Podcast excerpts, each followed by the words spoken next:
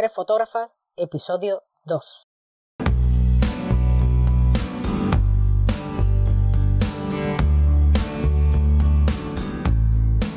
Bienvenidos, bienvenidas y bienvenides a este nuevo podcast de fotografía, un programa dedicado a la mujer fotógrafa, a su fotografía, a su trabajo, su estilo y su propia visión, un lugar de charla entre mujeres fotógrafas de una manera sencilla, amena y divertida.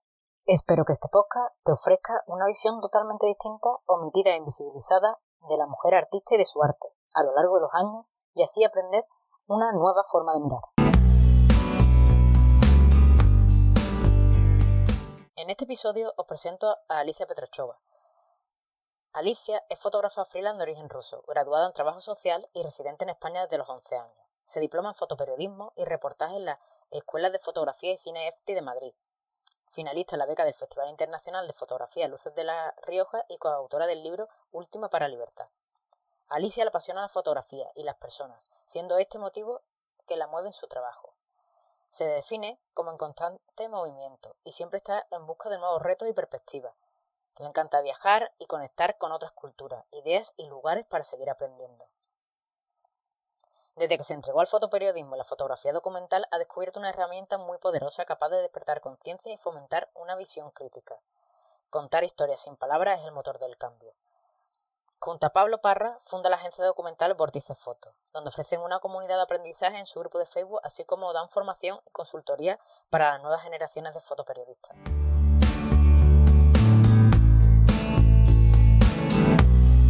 Y bueno, pues yo quería empezar esta, esta entrevista, eh, bueno, pues yéndonos un poco a, los momentos actuales y sabiendo un poco qué, es lo que está haciendo ahora mismo Alicia Petrochova, eh, bueno, en la fotografía o, o sé que estás haciendo tema de, de branding, para que nos cuentes un poquito, un poquito, bueno, pues esta faceta tuya.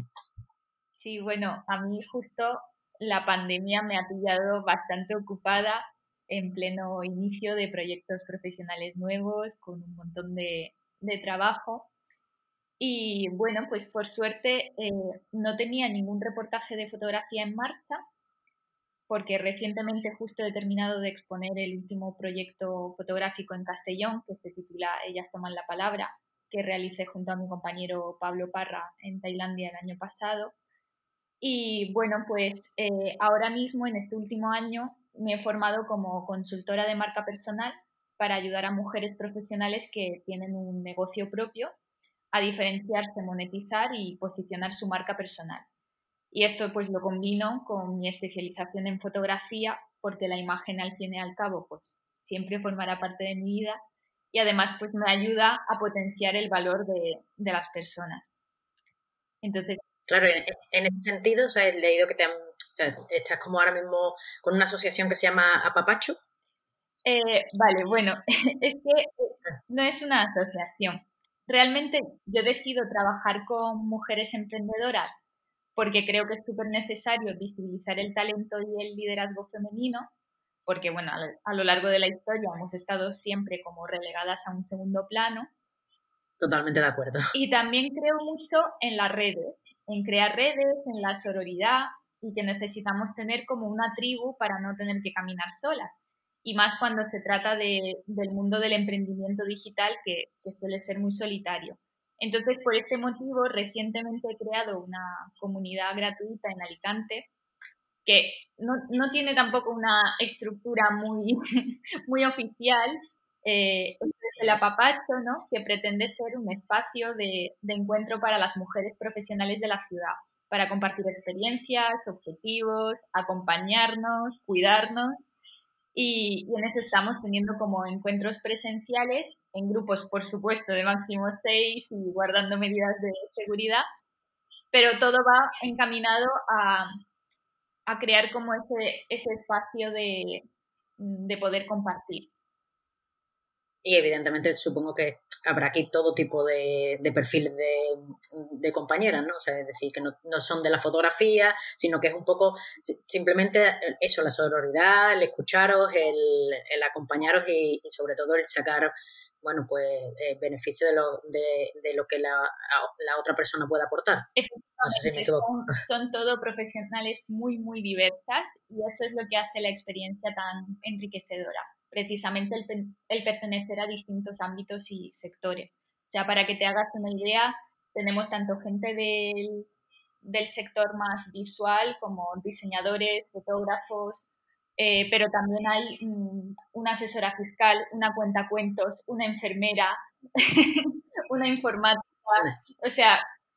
Sí, bueno, que, evidentemente un poco de, la combinación de varios perfiles al final pues es un apoyo en todos los sentidos, ¿no? No sabes nunca quién te va a dar ese consejo que al final te haga a ti ¿sabes? cambiar cualquier perspectiva de, tu trabajo, de tu vida o de, o de cualquier cosa. La verdad que yo cuando lo he visto en Instagram eh, la verdad es que me, llamó mucho la atención y me, me, pareció muy, muy interesante.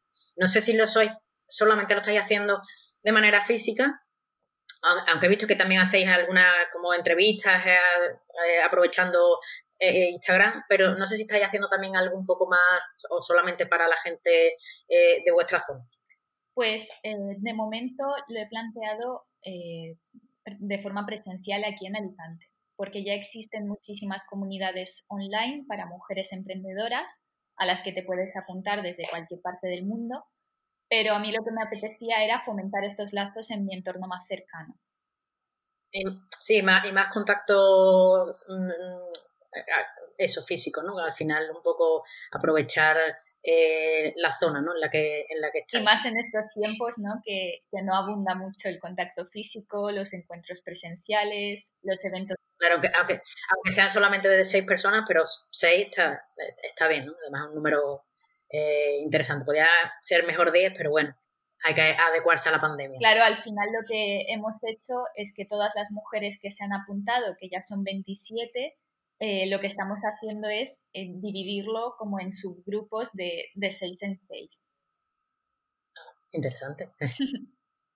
Bastante interesante. Y bueno, y con el tema de branding em, de, marca, ¿cómo lo estás enfocando? Vamos a hablar como estamos, en el podcast de mujeres fotógrafas, ¿cómo lo estás enfocando realmente a la fotografía?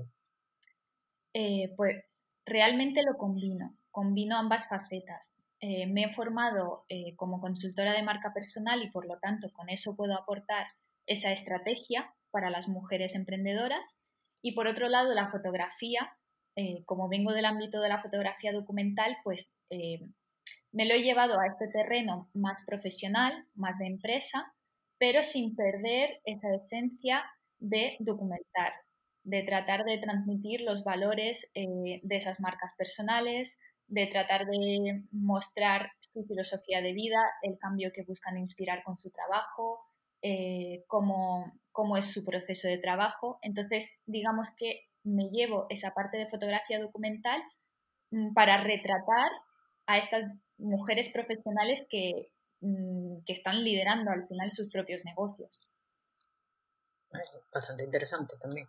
Es cierto que bueno, los fotógrafos, yo también eh, me dedico al marketing y llevo como unos tres años dedicándome al, marketing. Todo, no, no, tanto como, o sea, no, no solamente al branding, el branding bastante poco, sino todo lo que es a contenido.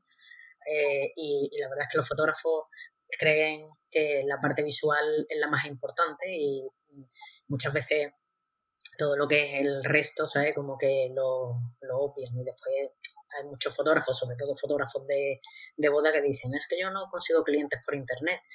Ya, es que no los trabajas. Entonces, bueno, eso es un, mundo todavía. Me parecía muy interesante como que, como que tú eras fotógrafo y eras con tema de marketing y branding y la verdad me parecía bastante, bastante curioso porque son dos cosas que se complementan muy bien, que no sé por qué no se hace uso de ello. Efectivamente, y además, eh, dentro de nuestro sector de la fotografía y el fotoperiodismo, eh, hay una tendencia a huir del marketing, a no trabajar nada en la marca personal. Entonces veo ahí también como un vacío y una carencia de que los propios fotógrafos nos cuesta muchísimo exponernos y trabajar eh, esa parte de forma estratégica, de plantearnos nuestro trabajo eh, que por muy artístico sea, que sea, es, es, un negocio, hay que plantearlo como tal y tiene que tener una estructura de negocio que podamos monetizar, eh, siendo visibles, eh, posicionando nuestra marca, etcétera. Pero veo que ahí todavía nos queda mucho camino por avanzar.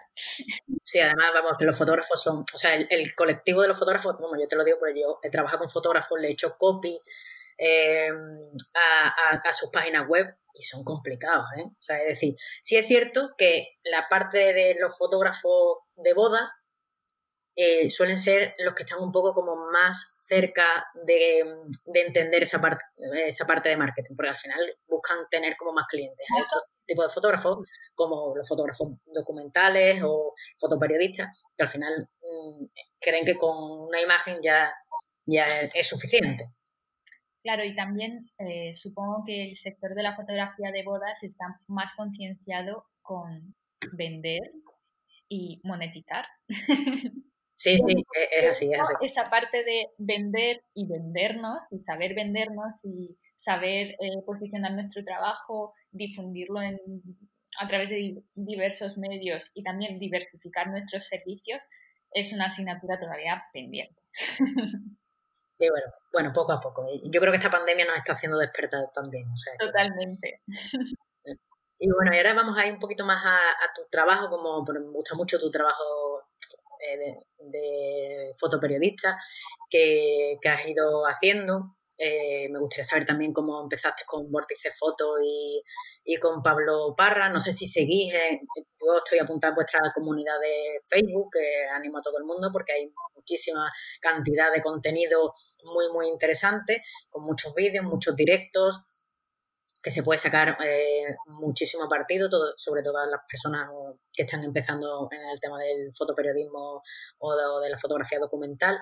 Cuéntame un poquito dónde, dónde hemos dejado Vórtice Foto y, bueno, y también tu labor sobre todo de formación, que yo he visto que, que eso también, eh, bueno, seguís haciendo eh, formación con, con la Escuela Mixtos no sé si las hacéis también las consultorías que, teníais antes. Cuéntanos un poquito sobre eso. Sí, eh, pues Vórtice Foto es una agencia de fotografía documental que lidero junto a mi compañero Pablo Parra y nos dedicamos básicamente a contar historias haciendo uso de la fotografía, el vídeo, el periodismo y la investigación, siempre relacionándolo con temáticas sociales. Hemos realizado reportajes en Guatemala, en Rusia, en Senegal, en los Balcanes, Tailandia y hemos documentado pues distintas realidades como minería artesanal, animismo, rutas migratorias o violencia de género que ha sido nuestro último trabajo. Y pues un poco enfocado a la mujer, ¿no? O sea, yo creo que casi siempre la habéis enfocado un poco más a la vulnerabilidad de la mujer o en los últimos trabajos es algo así que... Sobre todo en los últimos trabajos, es la línea que, estamos siguiendo. Y en la parte formativa, eh, ambos impartimos formación online. Actualmente tenemos un curso de introducción a la fotografía documental, que es totalmente práctico, y trabajamos en equipo con un grupo de personas durante tres meses eh, intensivos para construir un proyecto grupal y por este curso pues ya han pasado 50 alumnos de nueve países diferentes y se han documentado historias muy, muy chulas.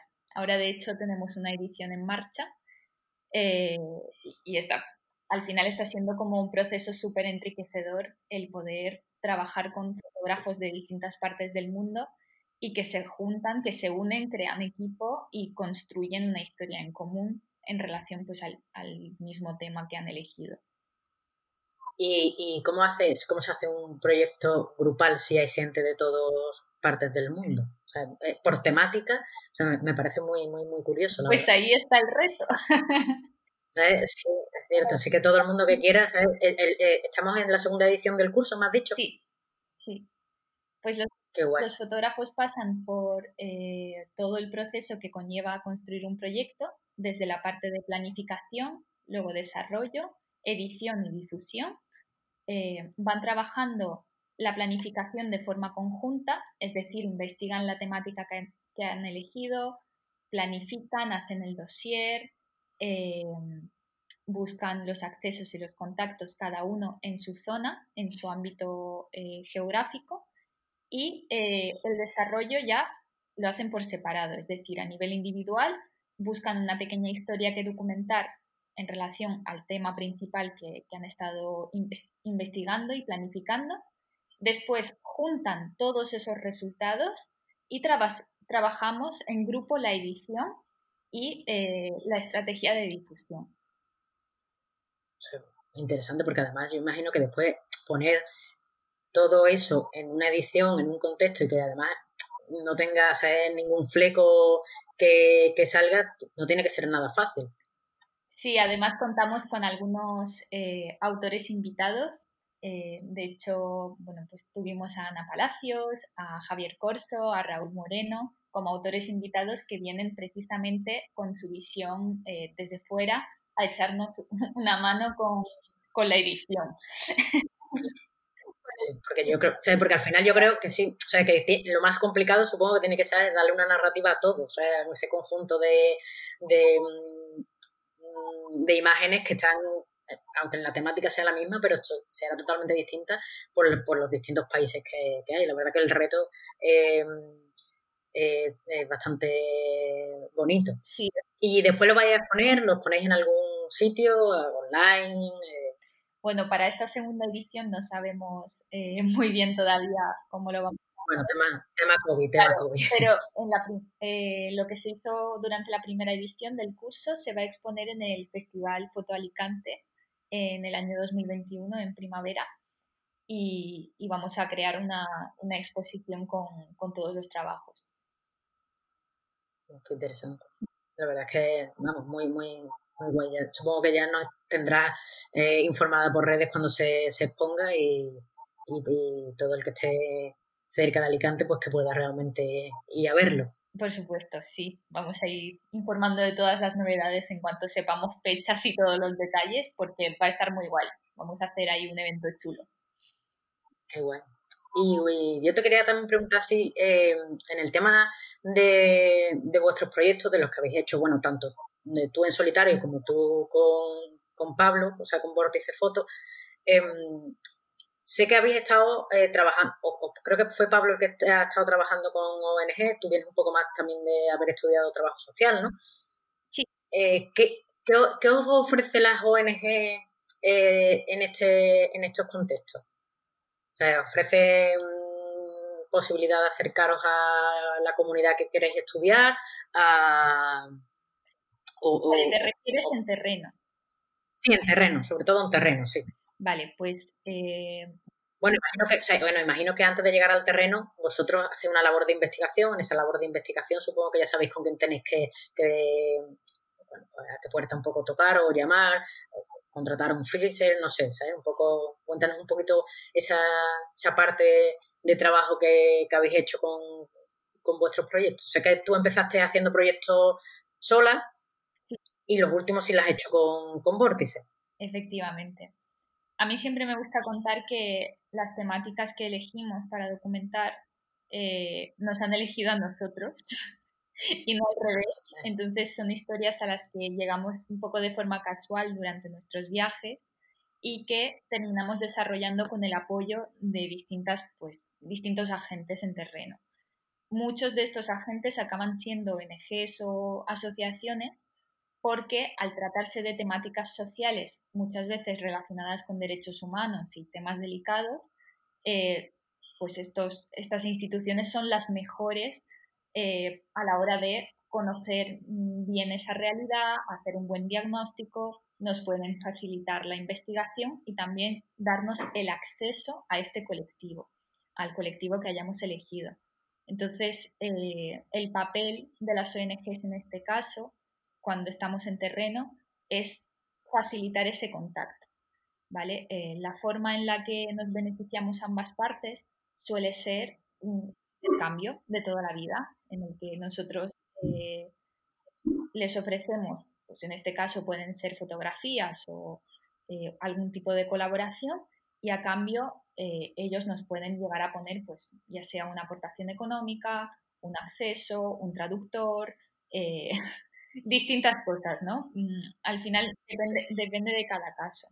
Y nuestra forma de trabajar pues es bastante pausada, eh, por eso no solemos realizar más de un reportaje al año Y en terreno lo que hacemos es convivir con los protagonistas de nuestras historias durante un tiempo prolongado para poder conocer en profundidad su realidad.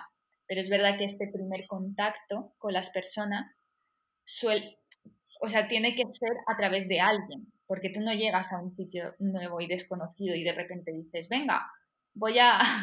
Voy a... hay, que ganarse un poco la confianza, la empatía, un poco... Claro. Y actualmente yo colaboro con varias ONGs como CEAR, ProEmite o Solidaridad Internacional en algunas de una forma voluntaria, cediéndoles el material fotográfico para sus campañas de sensibilización y en otras ya con proyectos que hemos hecho conjuntos relacionados con también actividades culturales, siempre buscando como la concienciación social. Sí, además he visto un poco que vuestro trabajo siempre tiene que ver un poco con, eso, ¿no? Es decir, con, las poblaciones más vulnerables o, mujeres, eh, evidentemente, eh, todo un poco para concienciar. De ahí, esta es mi, pregunta. Em, ¿Crees que un reportaje fotográfico nos hace cambiar la visión del mundo? ¿O nos ayuda? Yo sé que esta es una pregunta profunda, básicamente pues, yo la suelo tener bastante, además me, y la suelo pensar bastante. De hecho, por ejemplo, yo siempre eh, pongo a lo mejor el ejemplo un poco de la foto de Ailán, cuando lo llegó eh, tuvimos no sé cuánto tiempo la repercusión de esa foto y después nos olvidamos. Eh, ¿Crees que, este tipo de, de proyectos ayuda en algún punto? A ver, realmente no lo sé, pero yo hace mucho tiempo que dejé de creer que una foto puede cambiar el mundo. Creo que muchos empezamos en el fotoperiodismo con este sueño o con esa intención pero yo estoy más en el punto de pensar en pequeño, en las pequeñas historias que pueden cambiarme a mí, cambiar mi visión sobre el mundo o hacer un pequeño impacto en mi entorno más cercano. Pero tanto muy, muy buena reflexión. Tanto como cambiar el mundo o movilizar a las masas, creo que no. Hombre, yo siempre opino también que lo que no es visible no existe. Entonces, ahí tengo esa dualidad. Por eso me gusta un poco eh, preguntarlo, sobre todo pues, a, a, vosotros que, habéis estado un poco en terreno y, que habéis estado con proyectos em, internacionales. Hmm. Y ahora también me gustaría saber un poco si tú crees, yo he, he, escuchado muchas entrevistas en el que en el que es verdad que nosotros casi siempre nos formamos un poco con la mirada masculina, porque al final la fotografía pues casi siempre la han hecho los hombres o, la, mayoría, y la mujer es un poco más, desconocida. Si crees que realmente hay una mirada femenina a la hora de fotografía. Yo creo que sí. Aquí me voy a mojar. Creo que sí. No debería de haber diferencia, pero sí. Y yo trato de fijarme mucho en el trabajo de las mujeres fotógrafas porque creo que las mujeres tenemos una sensibilidad especial. Y creo que es una mirada diferente que ha estado muy invisibilizada, como tú has dicho, y de hecho, desgraciadamente lo sigue siendo en la mayoría de los eventos, festivales, salas de exposiciones, y creo que ahí hay mucho que reivindicar del valor que tiene el trabajo de, de las compañeras fotógrafas cuando además es muy curioso porque eh, Ana Soriñas, por ejemplo, decía em, que, ella llegaba a sitios em, que a lo mejor a, comunidades, por ejemplo, em, que, evidentemente un hombre no, un hombre no llegaba y, solamente ella llegaba por el hecho de ser mujer blanca. E, e, era muy curioso y, y, también es curioso que realmente no, no haya más mujeres eh, fotoperiodistas o fotoperiodistas con, con nombre. Se pueden contar un poco con, los dedos de la mano, las más conocidas, por, así decirlo. Si es cierto que si te pones a buscar encuentras eh, bastantes y con trabajos bastante, bastante interesantes. Es que la cuestión es que sí que las hay y que son muchísimas, pero no las conocemos. Ese es el problema. No es que no es que no haya. la, sí, es de, de, la o sea, misma cantidad que compañeros hombres o más. Pero no son tan visibles. Sí, sí, es cierto, es totalmente cierto. Mm. Y ahora, ya así un poco, me gustaría saber cuáles son tus referentes en el mundo de la fotografía. Me da igual que me digas hombres o mujeres, ¿eh? Entonces, yo quiero saber tus referentes y tus referentes de ahora. Sí, de hecho, a mí me gusta eh, cuando, cuando trabajo con los alumnos, siempre les recomendamos buscar referentes actuales, no quedarse solamente en la visión de la fotografía documental y fotoperiodismo más clásica, sino tratar de buscar trabajos novedosos, miradas más frescas, eh, trabajos que incluso mezclen distintas disciplinas para eh, ampliar horizontes, para ver la comunicación y la fotografía de otra manera, aprender a contar historias de otra manera entonces, referentes tengo muchísimos. Lo que pasa es que eh, no tengo preparado así como un listado de nombres. Eh, además, soy malísima para, para los nombres. Para acordarte, ¿no? Pero es cierto que, como te decía, trato de seguir mucho el trabajo de mujeres, tanto de, de aquí de España eh, como, no sé, Judith Prat, Ainhoa Valle, por nombrarte algunas, Laia Abril, Lorena Ross, y también muchas fotoperiodistas latinoamericanas que cada vez, gracias a la comunidad de Vórtice Foto, estoy descubriendo más, más mujeres latinoamericanas eh, con trabajos increíbles. Claro. Y la comunidad de Vórtice Foto, o sea, evidentemente seguís con ella, tenéis planteado algún futuro más con ella. No sé si estáis haciendo ya las consultorías que tenéis planteado, bueno, que tenéis planteado el año pasado. No sé si este año seguís con ellas o, o, bueno, está de momento ahí en stand-by esperando un poco a ver qué pasa con, la pandemia? Pues estamos eh, con dos procesos de consultoría sin terminar, porque están, eh, son proyectos que, ahora están en fase de desarrollo y con la comunidad seguimos adelante, porque al final eh, creamos Vórtice Foto como un espacio para compartir, para ayudar a otros fotoperiodistas a dar sus primeros pasos eh, de la forma más práctica posible, desde nuestra propia experiencia, compartiendo nuestras propias cagadas. Y por eso siempre vamos a seguir fomentando esos vínculos, el trabajar en equipo, colaborar entre compañeros, porque creemos que faltan esos espacios que sean más de compartir y no tanto de competir. Y en nuestra profesión es complicado encontrarlos. Entonces, sí que nuestra intención es eh, seguir con la comunidad pese a que ahora no estemos creando tanto contenido como antes, eh, por, falta de tiempo, no por falta de ganas. Pero gracias. Pues yo la, verdad es que animo a todo el mundo a, que entre dentro de Facebook, una comunidad muy bonita, se, además se aprende mucho tanto de vosotros como de como de, otros compañeros y, la verdad es que animo a todo el mundo eh, Facebook, eh, Bordis de Fotos, buscáis, entráis en la comunidad y es totalmente además gratuito y hay además muchísimos muchísimos consejos. Mm, la verdad es que está, bastante, bastante bien. A mí me, gusta mucho y es una fuente a la, a la que recurro bastante. Seguramente empecemos en un futuro próximo a trasladar todo ese contenido a un blog para tenerlo todo más organizadito, al blog de la web.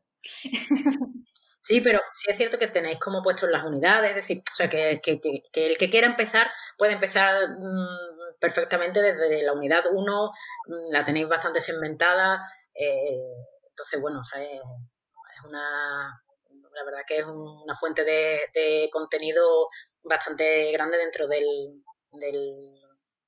bueno, eso del documentalismo, que tampoco es tan, fácil encontrarlo. De hecho, hace poco leí mmm, creo que fue de Javier Sánchez Monge, eh, que no.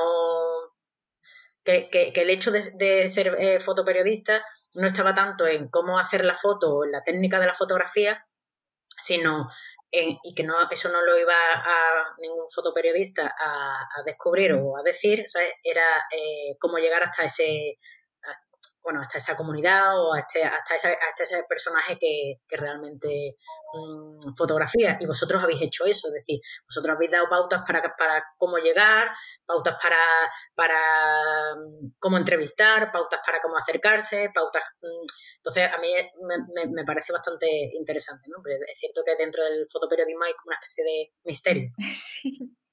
En esa, en esa parte. Vosotros habéis llegado un poco como para bueno, ¿sabes? decir, ese misterio, ir descubriéndolo poco a poco y que tampoco es tan, tan misterio, Al final es un poco echarle un poco de cara y echarle un poco de, ganas. Claro, y desmitificar un poco también.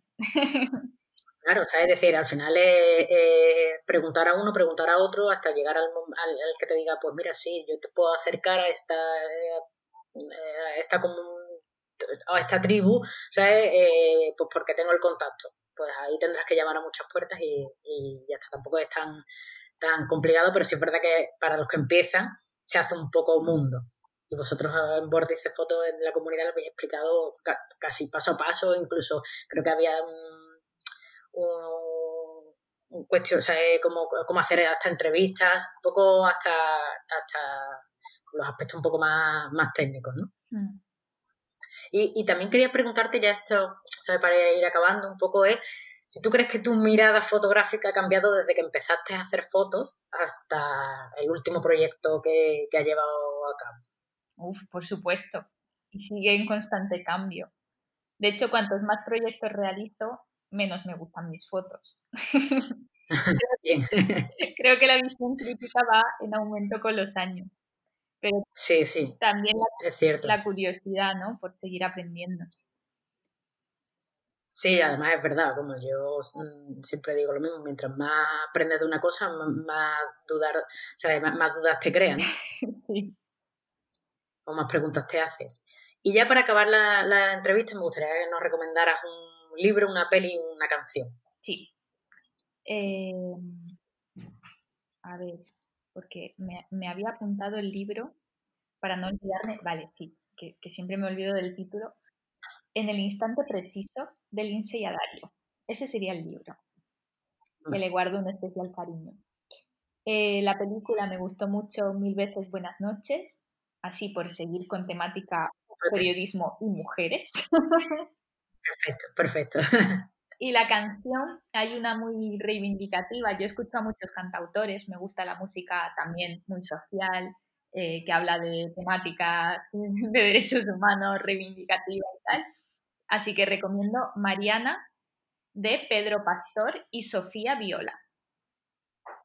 Pues ahí quedan las recomendaciones para que todo el mundo bueno, pues tenga un poquito más de, visión de además tuya, ¿no? Y nada, ya con esto eh, concluimos la, la, entrevista. Muchísimas gracias, Alicia, por, por haber estado este ratito aquí en Mujeres Fotógrafas. Y muchísimas gracias. Muchísimas gracias a ti por la oportunidad bonita. Un abrazo. Hasta luego.